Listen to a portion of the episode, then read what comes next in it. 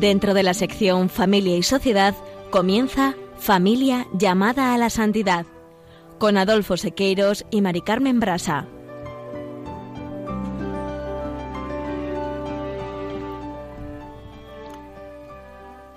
Muy buenos días, queridos oyentes de Radio María y familia Radio María. Bienvenidos un lunes más al programa Familia llamada a la Santidad.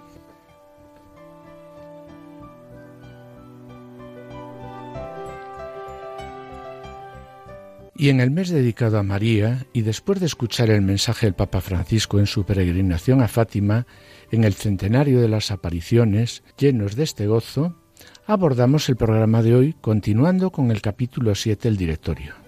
Las estructuras, servicios y responsables de la pastoral matrimonial y familiar que examinaremos como en capítulos anteriores a la luz de la Familiares Consorcio y la Morir Leticia. Dedicaremos también el programa de hoy a los centros de orientación familiar como estructura protagonista de la pastoral familiar. En la sección Esposos en Cristo, Juana, Julio y Seque se ocuparán hoy de Rafael Ibarra.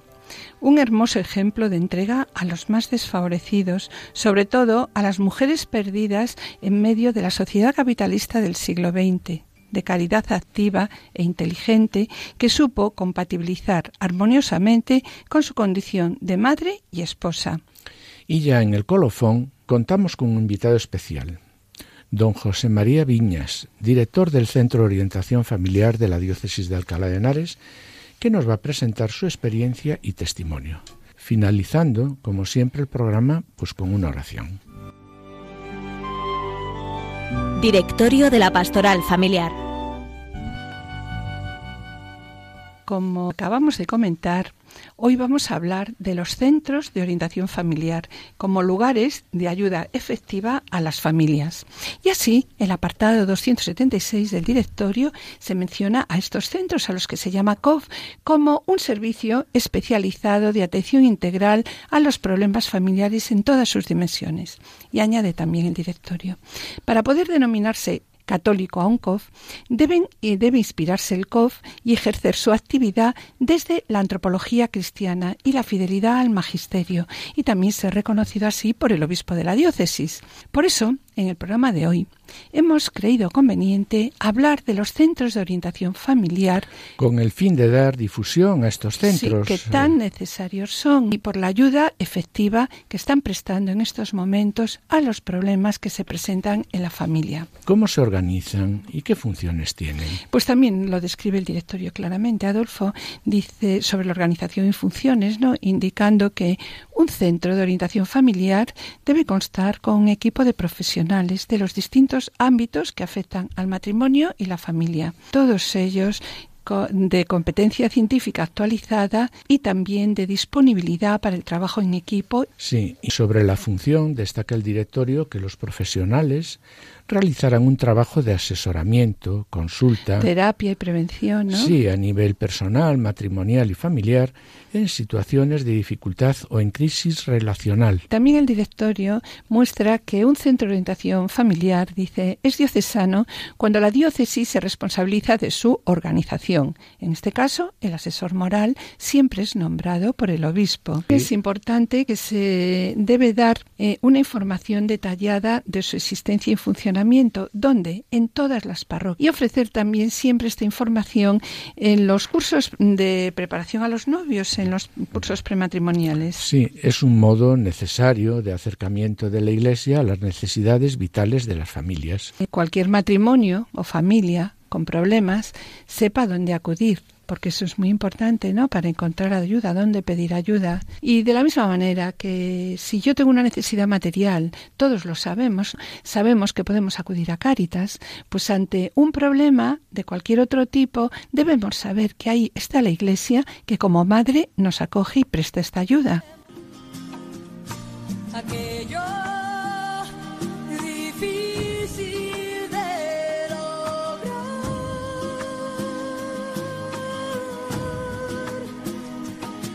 Es ofrecer, llevar la meta a su fin y creer que la veremos cumplir. Arriesgar de una vez lo que soy por lo que puedo ser.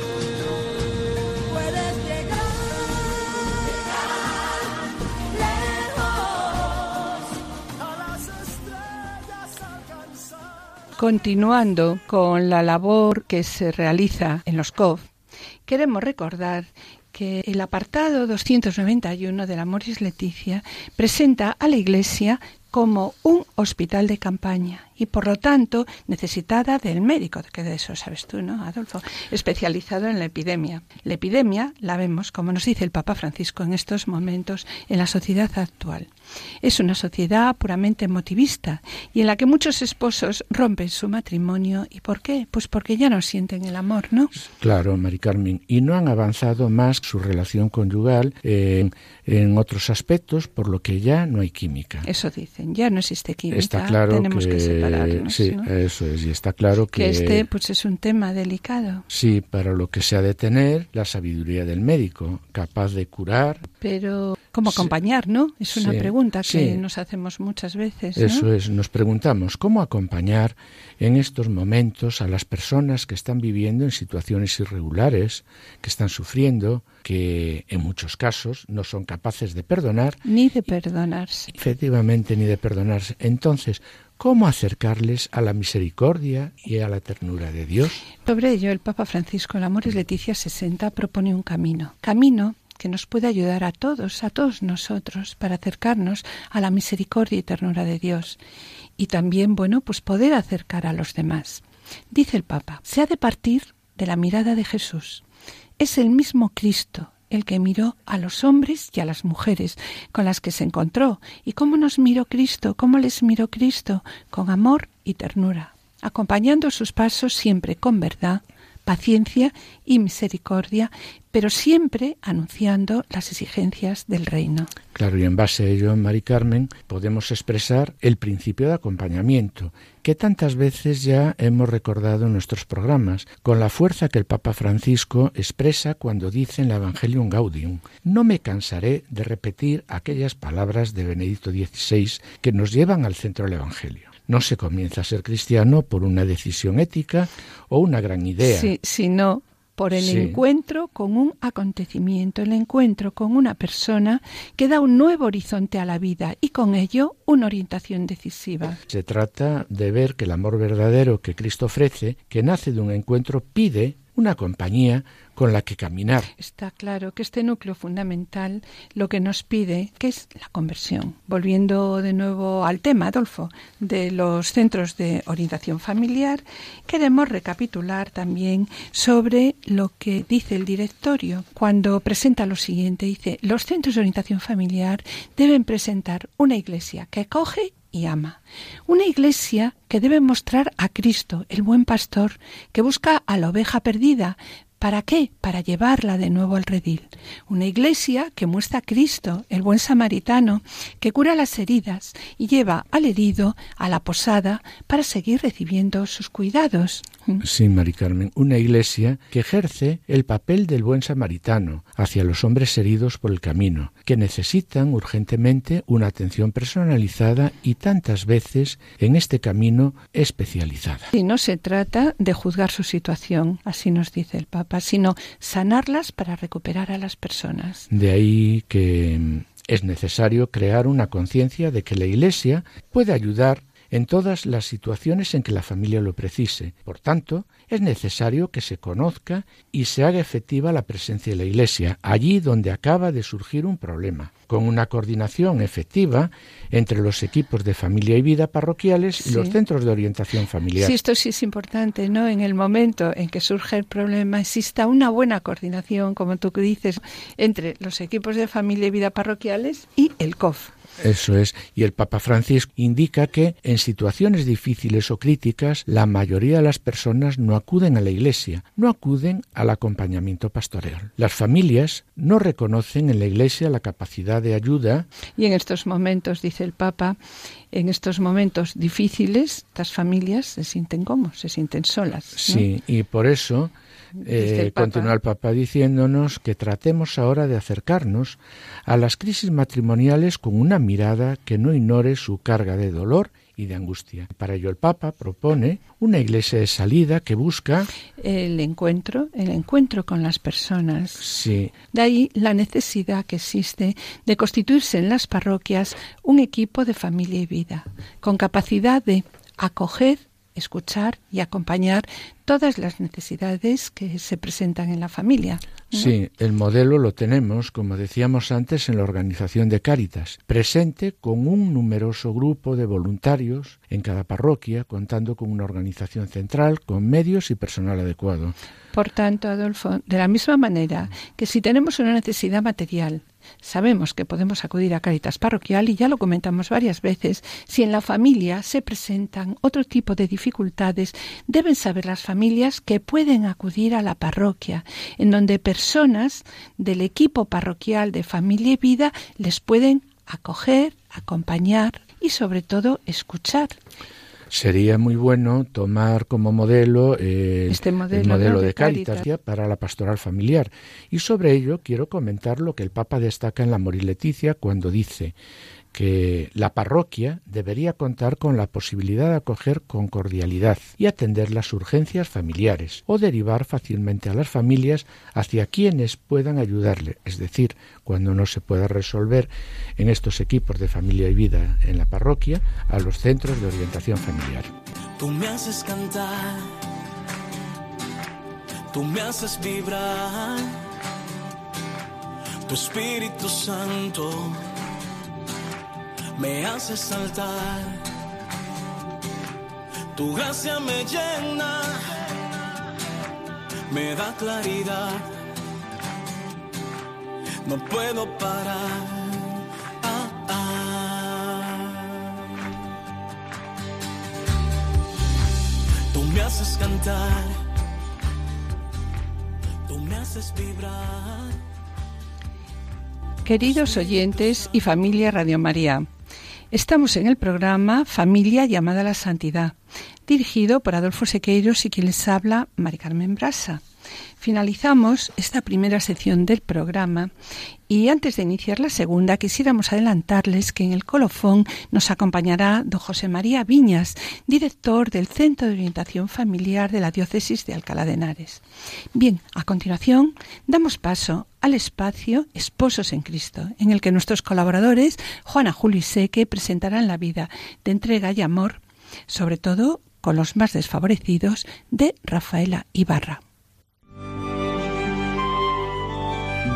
Esposos en Cristo.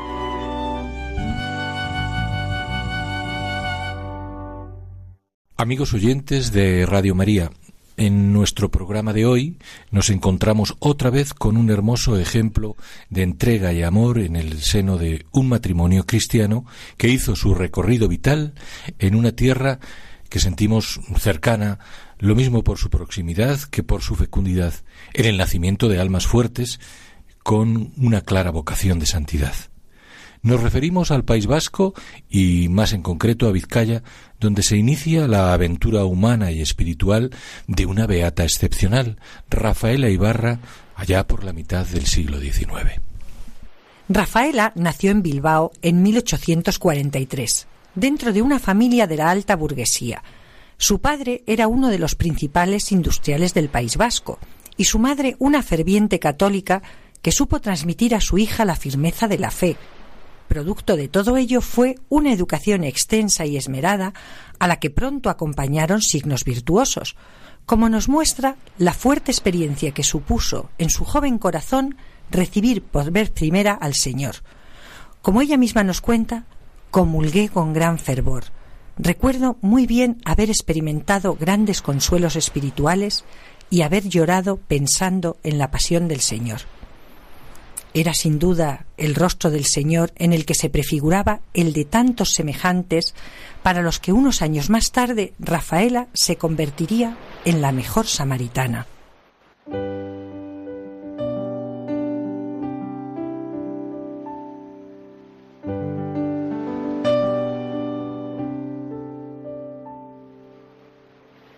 Crece en efecto Rafaela, y así lo reconoce ella misma en algún texto donde da cuenta de su carácter un poco presumido o su afición a gastar más de la cuenta, crece, decimos, rodeada de las comodidades asociadas a su privilegiado estatus familiar, propenso a algunas vanidades que muy pronto su recorrido espiritual le mostró como tales. Porque más allá de todo ello, y son sus propias palabras, conservaba, dice, un fondo de piedad natural, Rezaba el rosario todos los días con los criados, leía mis libros de piedad y era compasiva con los necesitados. A lo que unía la frecuencia del hábito eucarístico, sin duda, su carácter vital, dulce y amable, junto con la base virtuosa inculcada por su madre, su generosidad, su compasión, la preparaban para el desarrollo de su posterior vocación.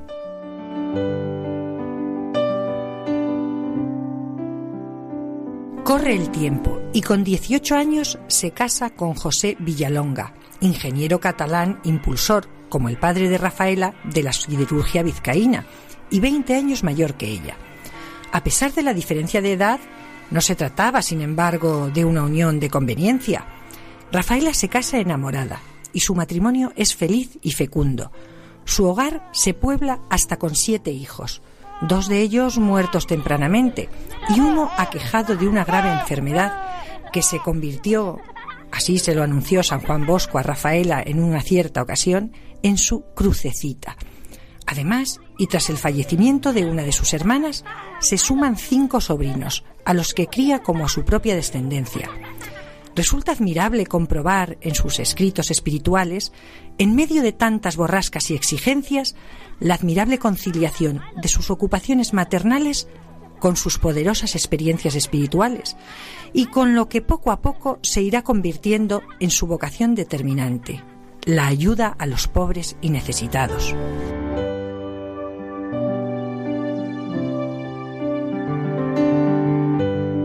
Y es que efectivamente fue la caridad, derivada de su trato íntimo con el Señor, lo que se convierte en su seña de identidad espiritual siempre en constante progreso. Si primero se entregó a remediar las necesidades de todos los que se acercaban a ella para requerir su ayuda, especialmente los enfermos, con los que se mostraba particularmente benigna, poco a poco fue aprendiendo que la caridad, si es verdadera y es inteligente, no se conforma con remediar ocasionalmente lo inmediato, sino que ha de fundarse en iniciativas hondas, comunitarias y de amplio calado social. Lo que se resume en su conocida frase, las personas pasan, pero las obras permanecen. Y así resultó en su propia experiencia. Su trabajo apostólico, al que no parece ajena la lectura de la vida devota de San Francisco de Sales, multiplica sus obras.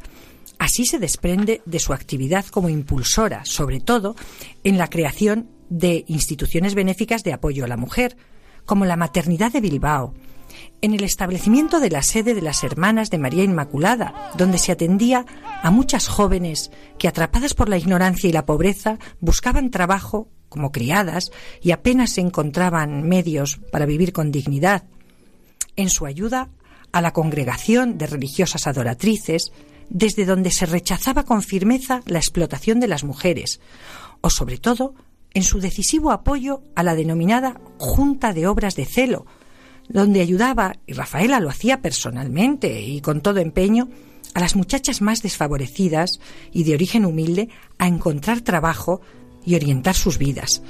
El propósito era, según sus propias palabras, llevar el anuncio del amor de Dios al mundo de la niñez y de la juventud.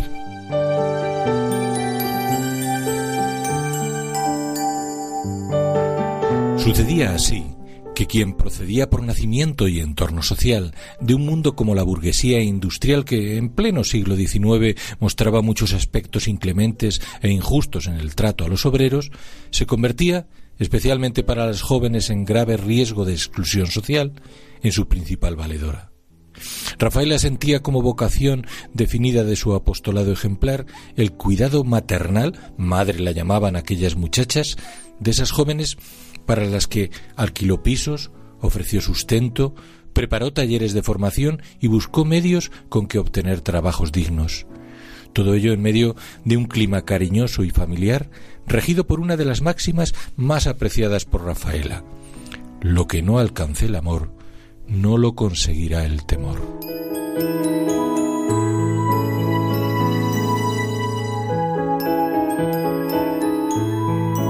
Ni que decir tiene que en medio de este hondo apostolado debió contar en todo momento con la ayuda familiar y sobre todo con la de su esposo, sin cuya generosidad, aliento y comprensión a Rafaela le hubiera resultado imposible llevar a cabo su ingente labor. Basta referir la anécdota contada por uno de sus biógrafos que enmarca su mutuo y profundo amor.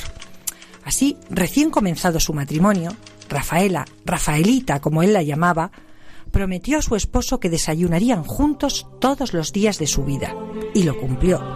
Iba a misa a las seis de la mañana y volvía para el desayuno. Era el momento de conseguir de él el dinero que necesitaba para sus proyectos. Su marido, José, estaba tan enamorado que no le negaba nada. Sabía que ella iba a tirar de él para llevarlo al cielo. También así se explica que su esposo, con todo desprendimiento, consintiera a Rafaela su deseo de tomar, entre 1885 y 1890, los votos de castidad, obediencia y pobreza. Se mostraba así que nada hay que limite la vida apostólica, ni siquiera cuando el llamamiento de Cristo sorprende en el estado civil de casado.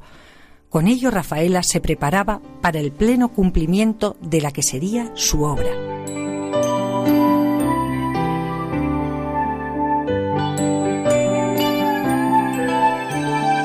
Comienza, en efecto, de este modo, la maduración del proyecto central de su actividad, la fundación de un nuevo instituto religioso. Para ello decidió, en primer lugar, reunir a un grupo de jóvenes dispuestas a consagrarse a Dios y a la obra que sería conocida como la Congregación Religiosa de los Ángeles Custodios. Corría el año 1894 y en un pequeño piso de Bilbao se inicia la gran aventura junto a un grupo reducido de chicas que como ángeles guardianes de la integridad de otras jóvenes desfavorecidas, de ahí el nombre de la congregación, iban a dedicar el resto de sus vidas, también la propia Rafaela, a ser sus madres y educadoras. Tres años más tarde daban comienzo las obras del Colegio Ángeles Custodios de Bilbao, que terminarían en 1899, cuando, contando ya con 41 religiosas, se convertía en casa madre de la congregación.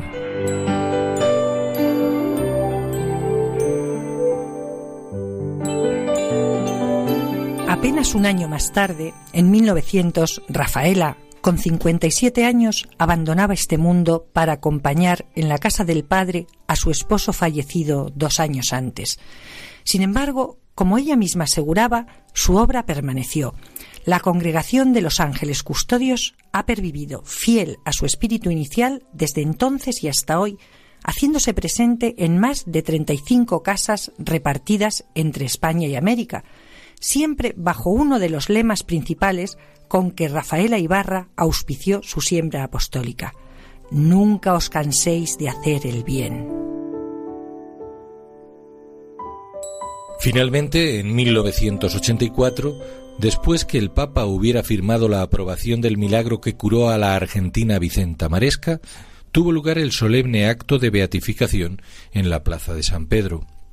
Allí, San Juan Pablo II subrayó de la nueva beata su entrega incondicional a Dios y a los demás en las diversas circunstancias de la vida, como joven, como esposa y como fundadora de un instituto religioso.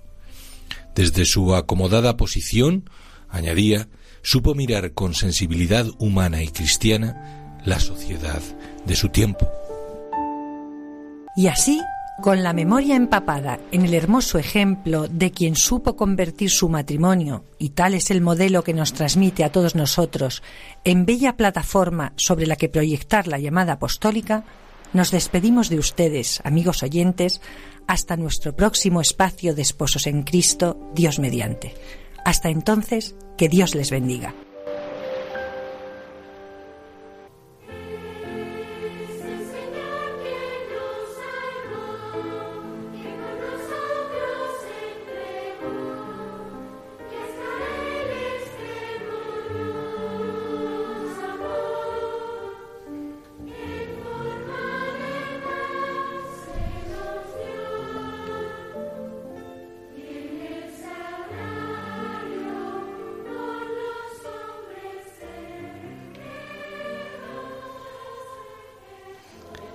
Queridos oyentes y familia Radio María, estamos en el programa Familia llamada a la, Santidad, dirigido por Adolfo Sequeiros y quien les habla, Mari Carmen Brasa.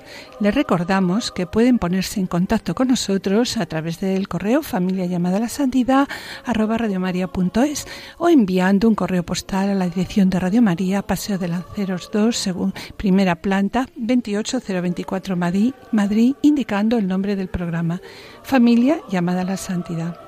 Para solicitar este programa deberán dirigirse ustedes al teléfono de atención al oyente 902 500 518. También pueden escucharlo a través de podcast entrando en la página www.radiomaria.es y podrán descargarlo en su ordenador para archivarlo o escucharlo a la hora que ustedes deseen. Y bien, mis queridos oyentes, gracias por los correos que enviáis al programa. Los intentaremos contestar puntualmente. Vuestras palabras sabéis que son de gran ayuda para todos nosotros. Sabemos también que el trabajo lo lleva Cristo y su Espíritu y nosotros solo somos siervos inútiles que intentamos hacer lo que debemos hacer.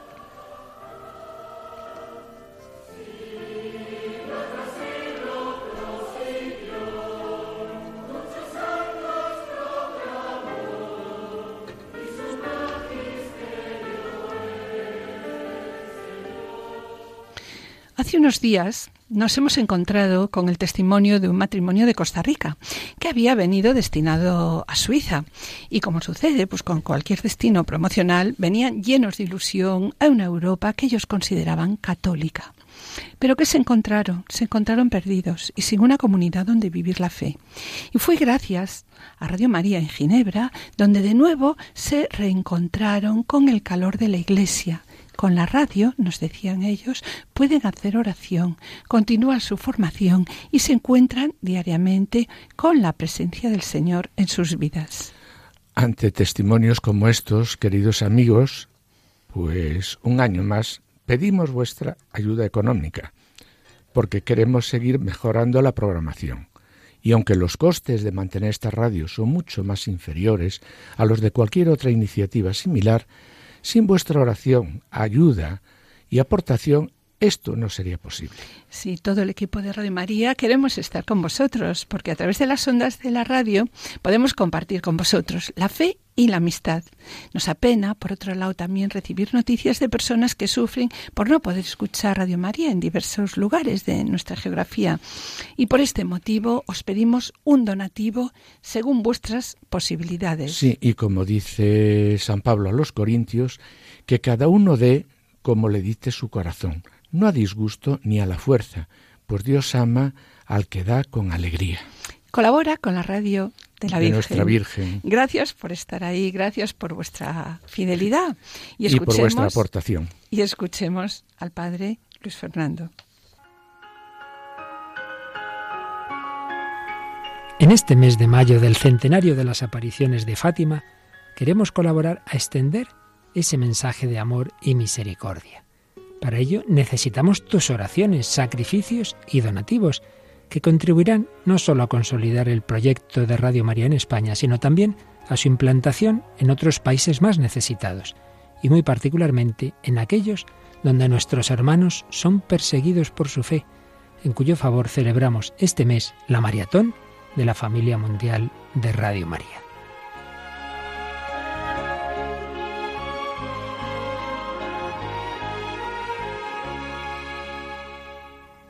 Así, podrás ayudar a los alejados de la Iglesia a volver a casa y a todos a recibir el mensaje de esperanza pascual que nos recordó la Virgen en Fátima. Por fin mi corazón inmaculado triunfará. Puedes informarte de cómo colaborar llamando al 902-500-518 o entrando en nuestra página web www.radiomaria.es. Vuelve a casa de la mano de María.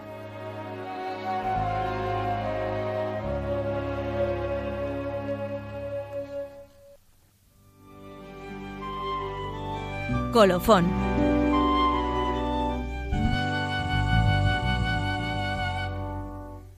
El apartado 279 del Directorio de la Pastoral Familiar, como hemos comentado ya anteriormente, indica que toda pastoral familiar diocesana contará con un elemento de ayuda a las familias, con un COF, un centro de orientación familiar propio de la diócesis y coordinado su funcionamiento, así nos dice el directorio, desde la Delegación de Pastoral Familiar. Es un modo necesario de acercamiento de la Iglesia a las necesidades vitales de la familia. Y continúa diciendo, cualquier matrimonio y familia con problemas tiene que saber a dónde acudir para encontrar ayuda.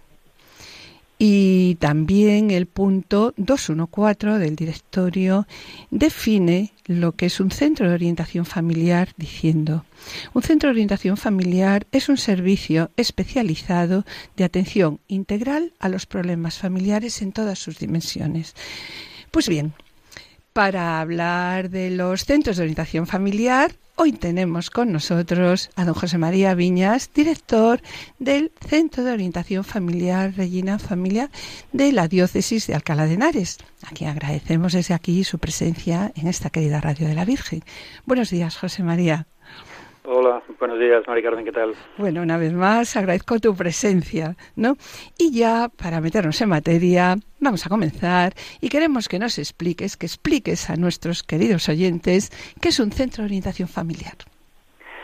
Bueno, pues como decías tú ahora mismo, leyendo un poquito lo que es el, dice el directorio pastoral familiar, pues eh, son la respuesta que ofrece la Iglesia pues para aliviar tantas dificultades y tantas carencias de las nuevas pobrezas del hombre. Todo el mundo conoce a Cáritas, sabe que trabaja desde las necesidades más materiales de las personas, pero en este mundo en el que vivimos, pues hay otras pobrezas que ya definía Juan Pablo II como las nuevas pobrezas del espíritu, ¿no? Como es la soledad, el desamor, la ruptura, la angustia, las depresiones.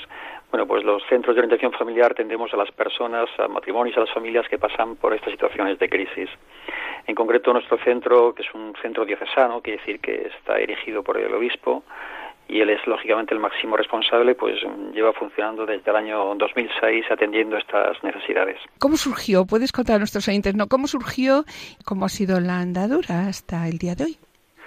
Bueno, la andadura empezamos en el 2006 desde una decisión de la, de la delegación de familia y a partir de ahí empezamos a trabajar un equipo de de personas y bueno, cuando el obispo nuestro llega a Alcalá años después, lo erige canónicamente, le da, digamos, un, un marco jurídico y a partir de ahí empezamos a trabajar. Bien, y en cuanto a estos a los centros de orientación familiar de la Iglesia, porque queremos aclarar ¿no? que no todos los centros de orientación familiar que existen son eclesiales o son diocesanos, quería preguntarte, ¿tienen algún ideario, algún denominador común, independiente de donde estén? Y también quería hacer una segunda pregunta que puede tener relación con la anterior, ¿Cómo lleváis a cabo la dimensión espiritual? Porque realmente la auténtica sanación de la persona herida, que viene del encuentro con, la persona de Cristo, ¿no? Entonces, ¿cuál es vuestra labor día a día en, el centro y también en cuanto al ideario? Bueno, en cuanto al trabajo, digamos que tenemos un, un ámbito preventivo que consiste en realización de cursos, cursos de preparación al matrimonio, cursos de, de capacitación de agentes de pastoral, cursos sobre educación afectiva, escuelas de padres, y luego hay un ámbito terapéutico que es donde ya atendemos a las personas, a los novios, a los matrimonios, a las familias que están pasando por una situación de crisis, ¿no? Puede ser una mala comunicación, puede ser el descuido del otro, puede ser actitud de soltero casado, infidelidades, rupturas, duelos por pérdidas, eh, el proyecto Raquel, por ejemplo, que trabajamos con el síndrome de posaborto. Bueno, en general serían esos los, los ámbitos. Y a lo primero que decía sobre lo que sería el ideario nuestro, bueno, nosotros trabajamos desde lo que es la antropología cristiana. O sea, partimos del convencimiento de que, como tú decías al principio, de que es una ayuda integral, pues en que las personas tenemos eh, las dimensiones que hay que atender eh, de forma integral, física, psicológico-afectivas y espirituales, ¿no? Entonces yo creo que la base es que, que bueno, que, que tomar conciencia de que el hombre ha venido al mundo para amar y ser amado y cuando no vive esta experiencia, pues el hombre se, se, se, rompe interiormente y sufre, ¿no? Entonces podríamos mm, decir que es muy importante que el hombre, eh, cuando va a los centros de orientación familiar, tome conciencia de que la vida recibe como un don, somos hijos de Dios, y, también que la vida es algo que, que se da, es algo que tenemos que, que, dar, porque si, si, no hay donación de sí no llegamos a plenitud. Quiero decir que cuando una persona llega a un centro de orientación familiar, el COF tiene que escuchar la demanda, el problema que trae esta, esta persona, ¿no? Pero al mismo tiempo tenemos que nosotros abrir un poco las miras y, que esta persona que llega al centro sea capaz de recuperar su condición de filiación divina y tomar conciencia de que ha nacido para amar y, ser amado dando la vida por el otro, ¿no? Digamos que eso sería la, lo que configura lo que es el ideario más, más importante. Sí, la dimensión espiritual. Y para un trabajo de este tipo, me imagino que no será fácil contar con personal adecuado. Me refiero a personas cualificadas, buenos profesionales en las diferentes áreas de las ciencias, medicina, psicología, derecho y por otra parte que estas personas tengan también una buena formación en el magisterio de la Iglesia, en documentos de matrimonio y familia y además también pues una profunda vida de fe. Entonces, ¿podías comentarnos un poquito cuál sería el perfil del colaborador y también lo que te comentaba yo antes, ¿no? Y si es fácil encontrar colaboradores en el COF. Bueno, el perfil es un poco lo has definido tú ya, ¿no? Es decir, las personas que trabajan, yo creo que responden a una llamada, es como otro trabajo dentro de lo que es la misión de la Iglesia, ¿no? Eh, tomamos, tenemos conciencia de que somos personas enviadas y que recibimos un encargo de, la propia Iglesia para atender estas necesidades que hablamos, ¿no? Lógicamente, cualquier profesional que trabaja aquí en el centro requiere la formación académica propia al trabajo que vaya a realizar, es decir, el psicólogo su formación, el, psiquiatra, el médico, el orientador familiar, pero no cabe duda que junto a eso, como tú dices, es muy importante la formación en cuanto a formación pastoral familiar, en, el ser fieles a la magisterio de la Iglesia. Y lógicamente también mm, tiene que ver mucho la vida y la coherencia con la vida, ¿no? Unir la fe a lo que estamos trabajando, ¿no? Nosotros en concreto mm, eh, tengo que decirte que todos nuestros profesionales aquí trabajan gratuitamente, no, no pagamos ningún estipendio, tampoco cobramos a la gente que viene y aún así exigimos que todo profesional que trabaje con nosotros haga el máster en matrimonio y familia del Pontificio Juan Pablo II. Somos muy exigentes, pero bueno, sabemos que detrás de todo esto está el Señor y bueno, pues así poco a poco vamos teniendo, ahora mismo tenemos un equipo de unas 20 personas y es un equipo bastante estable, aún siendo, digamos, eh, así de forma gratuita. Y una pregunta que me surge, ¿no? En una sociedad profundamente un peligro en el que puede caer un colaborador del COF, ¿no? Es la empatía con la persona que está sufriendo en estos momentos, ¿no? Hasta llegar a veces a disculpar su propia situación irregular. Entonces, ¿cómo presentáis vosotros la verdad de Cristo a esta persona que viene sufriendo? Y por otro lado, también, ¿quién sostiene luego a los colaboradores? Ellos tienen que sostener a los que vienen y quién sostiene también a los colaboradores. El tema de que, que, me hablas es un tema importante. Hay veces que cuando estamos eh, metidos en el sufrimiento de una persona, pues mm, llevado pues una empatía quizá desmedida, llegamos a ofuscarnos y cerrar un poco la mirada y solo ver en esa situación problemática que están viviendo y no ser capaces de ver a qué están llamados estas personas. Claro, no presentar la verdad, sino decir, bueno, no pasa nada, no importa, digamos que... la caridad, la caridad eh, va unida con la verdad. Si nos vamos a, la carta pastoral Veritatis Splendor, lo vemos clarísimamente. Y, incluso en, la, en, otros documentos también de eh, Caritas in Veritati también, ¿no? vemos que la, caridad siempre está unida a la verdad. Es decir, no es ejercer la caridad si ocultas la verdad a la persona, la verdad a lo que está llamado para vivir su, ese don de sí. ¿no? Entonces, lo que nosotros siempre hacemos es escuchar a la persona concreta, pero como te he dicho antes, abrir, abrir a lo, que a qué situación, porque se dan muchas circunstancias que trabajamos con personas que viven en situación irregular. Es Muy decir, claro. Personas, no, y en situación irregular también. Sí, sí, sí, eso es lo que yo te preguntaba, sobre todo en situaciones irregulares, claro. Sí, personas que están divorciadas y vueltas a casar eh, por lo civil o no están viviendo juntos. Nosotros tenemos que, escucharles porque hay unos bienes por medio que son eh, los hijos, por ejemplo, y a todo el mundo tenemos que trabajar porque esa, esa relación sea una relación cordial, una relación generosa, una relación de entrega, pero al mismo tiempo les, les, eh, les decimos en qué situación están y a lo que están llamados a vivir, ¿no?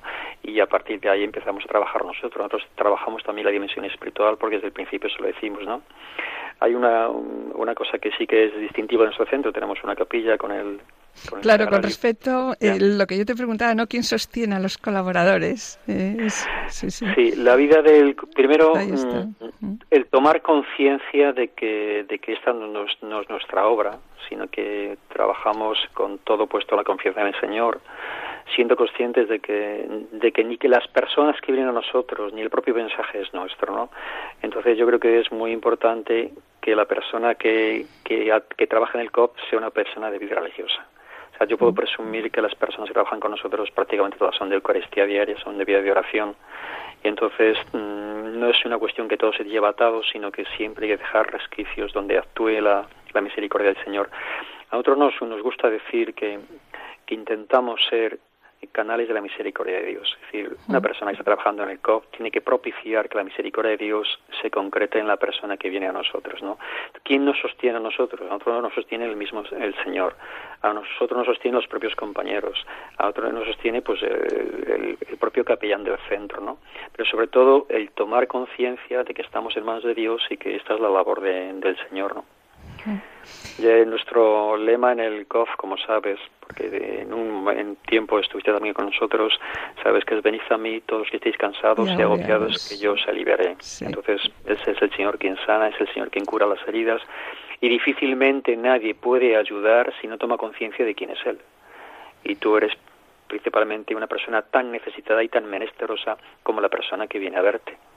Entonces, igual cuando hablamos de la posada buen samaritano, nosotros siempre decimos que la gente que viene al centro es el mismo Señor quien te visita a ti. Y no para encontrarse contigo, sino para encontrarte con el mismo Dios. Luego, si no hay una vida del Espíritu, es muy difícil poder ayudar a nadie. Entonces, a nosotros nos sostiene pues el Señor, ¿no? Cuando uno se deja sostener y ayudar.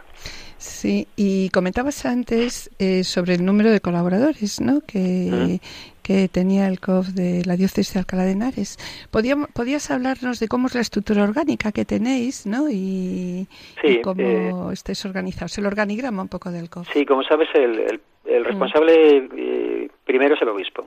El obispo, al ser un COF diocesano, es el responsable primero, que él nombra un director, el director nombra un equipo directivo y a partir de ahí todos los profesionales que van a entrar en el centro dependen del director, ¿no? Entonces, actualmente estamos, somos 18 personas, hay seis personas que están trabajando en la labor de, secretaría, de acogida, que son los que cogen el teléfono, los que preparan las historias, los que atienden a los niños cuando, cuando llegan con las familias con ellos.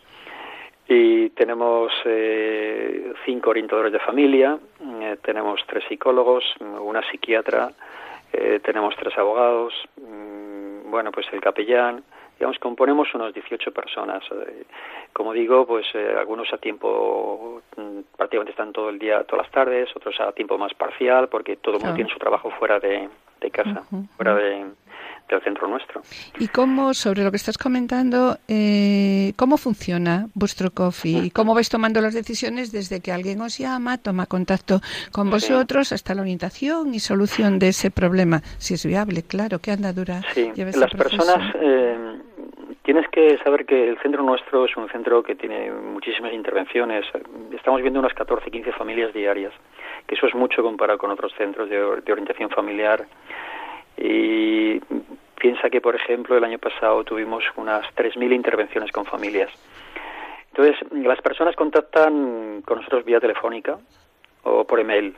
Entonces, si es vía telefónica, tenemos un formulario ahí en secretaría que la persona que coge el teléfono lo va rellenando, que simplemente es recoger unos datos básicos y, sobre todo, coger de forma sintética, porque tampoco queremos que por teléfono eh, se aborde mucho, y simplemente que nos cuenten de qué se trata el problema, ¿no?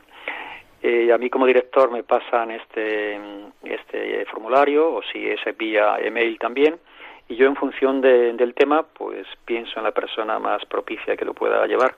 Generalmente los temas los llevan orientadores de familia, que son personas que la orientación familiar es un posgrado y entonces bueno pues son personas preparadas y lo lleva un orientador de familia. Si durante ese proceso, mm, llámese que estamos trabajando con un matrimonio o novios o, personas eh, solteras quienes fuesen, ¿no?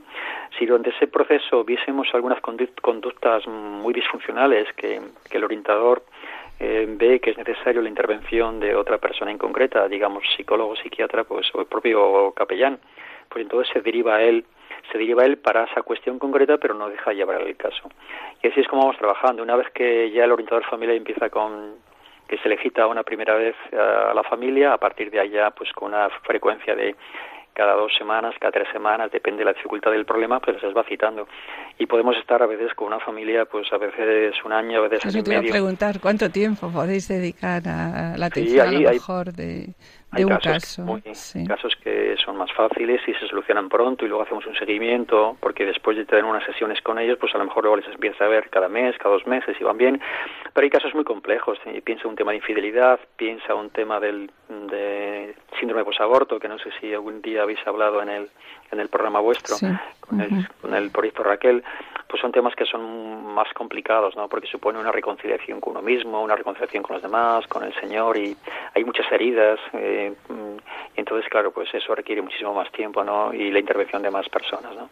Pero sí, no, no podría decirte una media, pero generalmente los procesos son procesos largos. De lo que has dicho anteriormente, ¿no? Vemos que la misión de los consejeros del COF es ofrecer el rostro humano de Dios al hermano que viene y que nos pide ayuda. Decías el rostro materno también de la Iglesia, que acoge y acompaña. También el COF, que me gustó mucho cuando comentabas, ¿no? El COF como la posada del buen samaritano, como el redil del buen pastor, ¿no? Sí.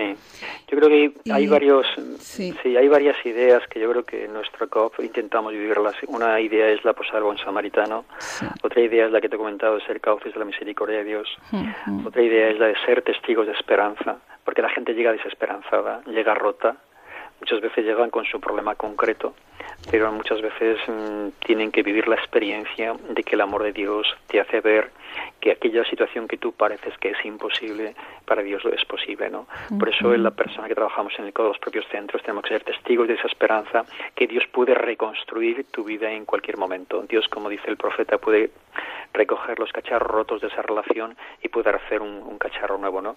Otro sentido es el- la pertenencia eclesial, ser conscientes de que trabajamos dentro de la iglesia en la misma misión, con una opción preferente a los pobres.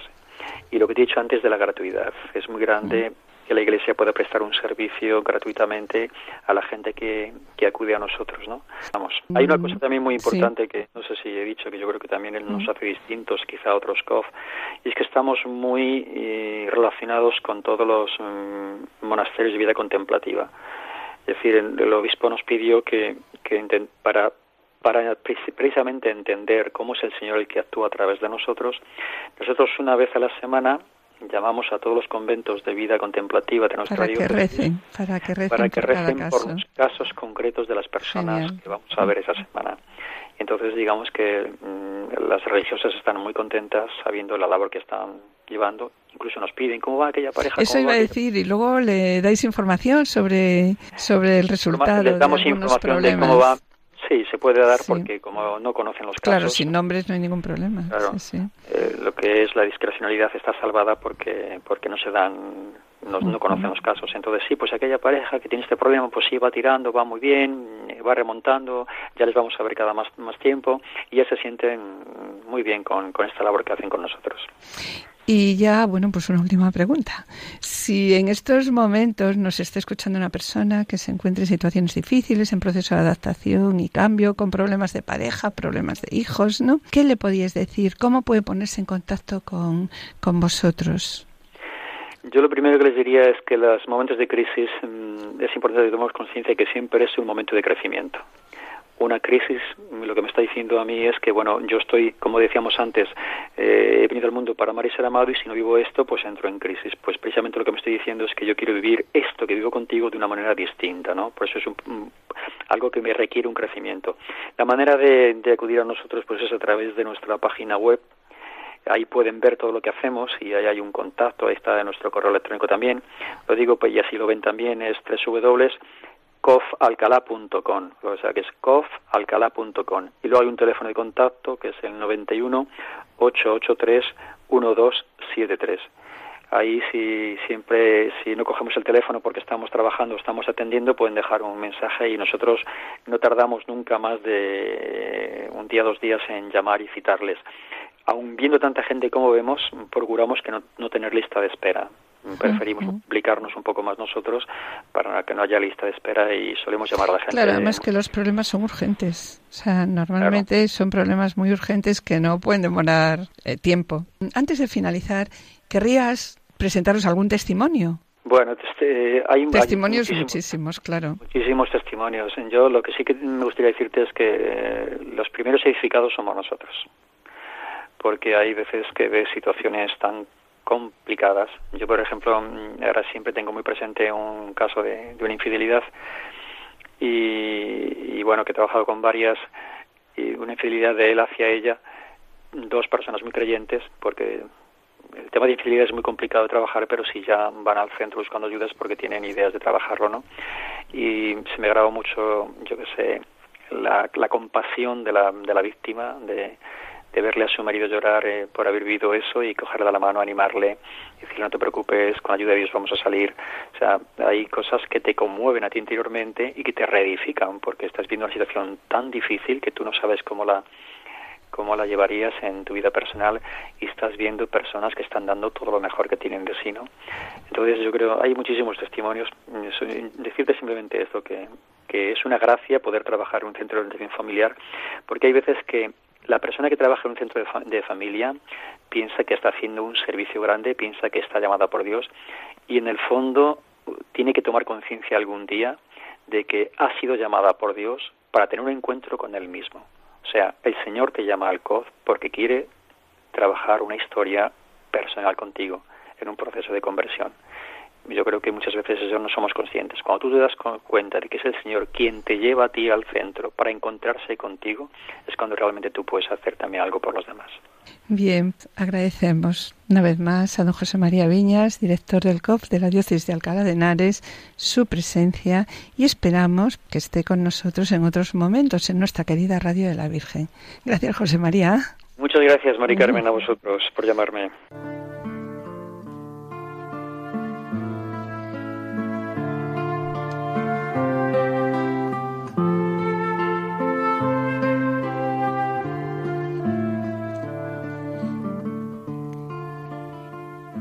Hoy, mis queridos oyentes, después de haber reflexionado sobre los centros de orientación familiar como lugares de la misericordia, y en este año 2017, centenarios de las apariciones de Fátima, pedimos a la Santísima Virgen María, Madre de la Misericordia y nuestra poderosa abogada delante de su Hijo, una llamada de conversión a la oración y a la penitencia, en una palabra, a la santidad.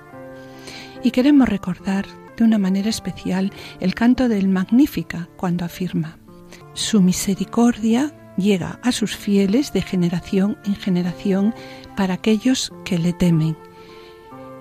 Nosotros queremos ser la generación de la que habla la Santísima Virgen, los que temen a Dios y que por eso reciben humildemente su misericordia.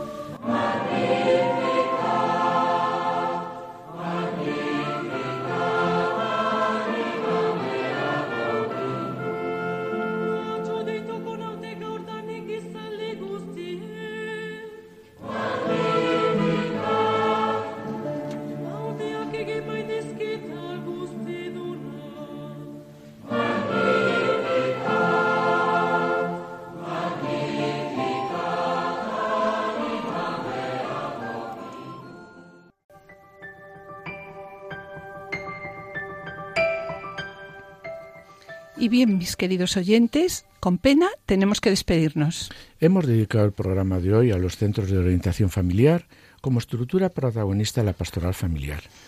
En la sección Esposos en Cristo, Juana, Julio y Seque han presentado la vida de Rafaela Ibarra. Y ya en el colofón hemos contactado con un invitado especial, don José María Viñas, director del Centro de Orientación Familiar de la Diócesis de Alcalá de Henares. Y esperamos estar de nuevo con vosotros el lunes dentro de dos semanas. Muchas gracias por su atención. Hasta la próxima audición. Que el Señor os bendiga.